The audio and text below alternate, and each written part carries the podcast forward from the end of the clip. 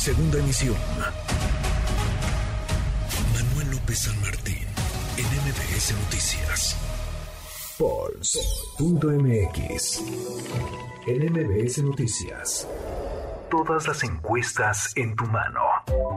Toca revisar como cada semana, lo hacemos el día martes, el Power Ranking de cara a 2024, el ranking de presidenciables, de aspirantes a una candidatura presidencial.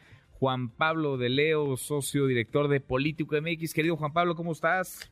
Querido Manuel, qué gusto saludarte. Muy buenas tardes a ti, a todo el auditorio. Y como todos los martes, estamos estrenando nuestra actualización del Power Ranking de Polls.mx, en donde integramos las encuestas publicadas, Manuel, esta semana, así como la presencia mediática positiva, negativa y el impacto que tienen en la conversación pública los, diferentes, aspirantes a la presidencia en el 2024. Manuel, Marcelo Ebrard se mantiene en primer lugar, la semana anterior estaba en primer lugar, Claudia Sheinbaum se mantiene de igual manera en el segundo lugar, se acerca en nuestro índice a solo .04 puntos, pero se mantiene Ebrard todavía con este coletazo, Manuel, respecto a la prensa negativa y a la eh, reducción en la intención de voto que ha sufrido Claudia Sheinbaum en las últimas semanas, tanto en los careos al interior de Morena como al exterior con la oposición.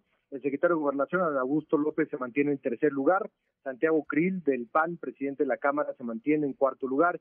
Y Mauricio Vila, del PAN, gobernador de Yucatán, se mantiene en quinto lugar. En estos espacios, Manuel, del 1 al 5, no hay cambios esta semana en nuestro Power Ranking, pero interesante cómo se mueve del 5 al 10. Ricardo Monreal es uno de los que más sube, se coloca en la sexta posición después de haber estado en la décima posición la semana anterior, eh, sube, sube cuatro puestos y lo hemos platicado mientras tenga el espacio, tenga los medios y tenga los micrófonos y las plataformas para poder plantear su agenda, eh, tiene, tiene una cobertura importante y eso a su vez le da un rédito en la cuestión de la intención de voto que registran las encuestadoras que estuvieron publicando esta semana.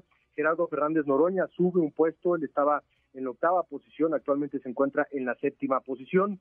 Claudia Ruiz Maciel, eh, la senadora del PRI, estaba en la, en la séptima posición y baja a la octava posición bajo un lugar. Lili Telles, que estaba en la sexta posición, tiene un descenso importante de tres espacios y queda en la novena posición, mientras que Ricardo Anaya sigue bajando, Manuel, de haber estado en el tercer lugar cuando iniciábamos, tercer, cuarto lugar cuando iniciamos este Power Ranking hace unos meses. Hoy se encuentra en la décima posición y es la sexta semana consecutiva en la que Ricardo Anaya ha bajado. Si nos vamos a la lista, Manuel, que la lista tiene 46 aspirantes a la presidencia, llama la atención lo que está sucediendo con dos integrantes del Movimiento Ciudadano, Samuel García, que sube del espacio número 23 al lugar número 19, sube cuatro escaños, mientras que Enrique Alfaro de igual manera sube del puesto 29 al, al puesto 26, son tres escaños los que está subiendo, y eso es lo que estamos registrando esta semana, Manuel, en nuestro Power Ranking, prácticamente lo decíamos, en la parte alta de la tabla no se mueve, se mantiene la misma cobertura y se mantiene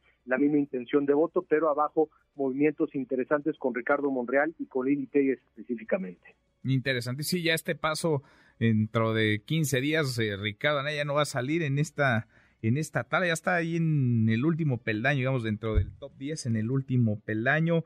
Monreal, interesante lo que dices, eh, crece, sube, pero los, los cinco, digamos, punteros, los número 1, 2, 3, 4, 5, Marcelo Ebrard, Claudia Sheinbaum, Adán Augusto López, Santiago Krill, Mauricio Vila, en ese orden, no, no se mueven, Juan Pablo no se mueven, se mantienen y efectivamente si se, se, mantiene la tendencia de Ricardo Anaya con lo que hemos visto en las últimas semanas, pues estaría saliendo del top 10 y tendrían espacio para subir Enrique de la Madrid, Luis Donaldo Colosio, Beatriz Paredes, Mauricio Curi, eh, Lázaro Cárdenas, Samuel García y ya revisaremos el próximo martes a ver a quién le toca el top 10, pero eh, se siguen presentando movimientos, se están moviendo las cosas rumbo al 2024. Y ahí está Gerardo Fernández Noroña dando la batalla, sigue en su luchita. Creo que es el único que aparece en, en las dos, ¿no? Porque lo veía también en el de eh, Ciudad de México, en, digamos, en el Power Ranking de la jefatura de gobierno de la capital.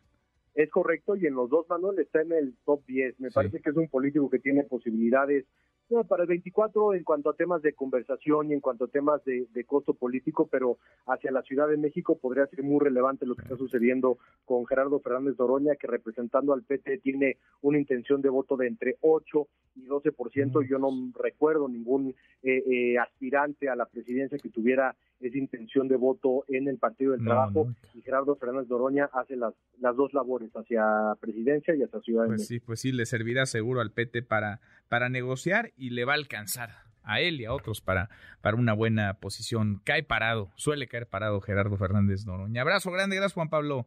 Abrazo, Manuel, nos escuchamos el jueves. El jueves nos escuchamos con las encuestas, el Poll of Polls de Coahuila y Estado de México. Redes sociales para que siga en contacto: Twitter, Facebook y TikTok. M. López San Martín.